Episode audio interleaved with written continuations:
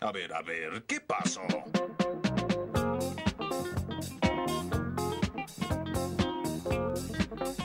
Un poco de noticias al aire de Crash, aquí en este miércoles 5 de mayo del 2021.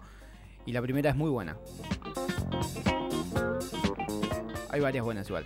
Hay acuerdo para la producción de la Sinopharm en Argentina, lo confirmó en un tuit la embajada china en Argentina, quien contó que la ministra de Salud, Carla Bisotti, junto al embajador Zhou Xiaoli, llegaron a un acuerdo para la producción de las vacunas de Sinopharm en Argentina.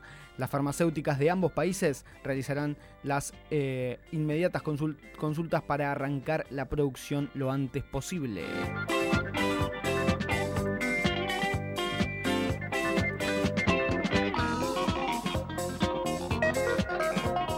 Charlie García recibió la primera dosis de la Sputnik eh, B contra el COVID-19.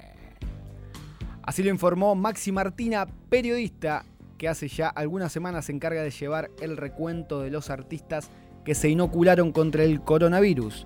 Según comunicaron, Charlie se inmunizó con la primera dosis de la vacuna Sputnik B desarrollada por el Instituto Gamma Leia y con la que el país comenzó la campaña de vacunación en diciembre pasado. Por favor, yo te prometo te esperaré, si es que paro de correr. Un cohete chino está fuera de control. Ahí ya se nos está yendo, eh, las buenas noticias se nos van. En noticias que no nos dan esperanza de continuar con la vida que ya de por sí está medio baqueteada con el COVID, un cohete chino de 22 toneladas se encuentra fuera de control y desde el Pentágono afirman que reingresará a la Tierra el 8 de mayo, el sábado.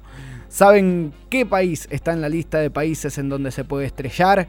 Sí, estimado oyente de Crash Radio, en la República Argentina.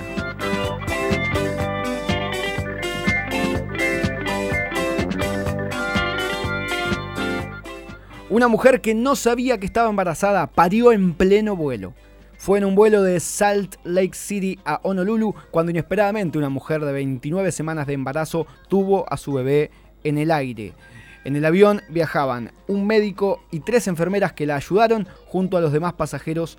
Eh, claro, también ayudaron, a sobrellevar el momento. Le hicieron una incubadora calentando botellas y le controlaron los signos vitales con un Apple Watch. Ah, le cortaron el cordón umbilical con un cordón de zapatillas.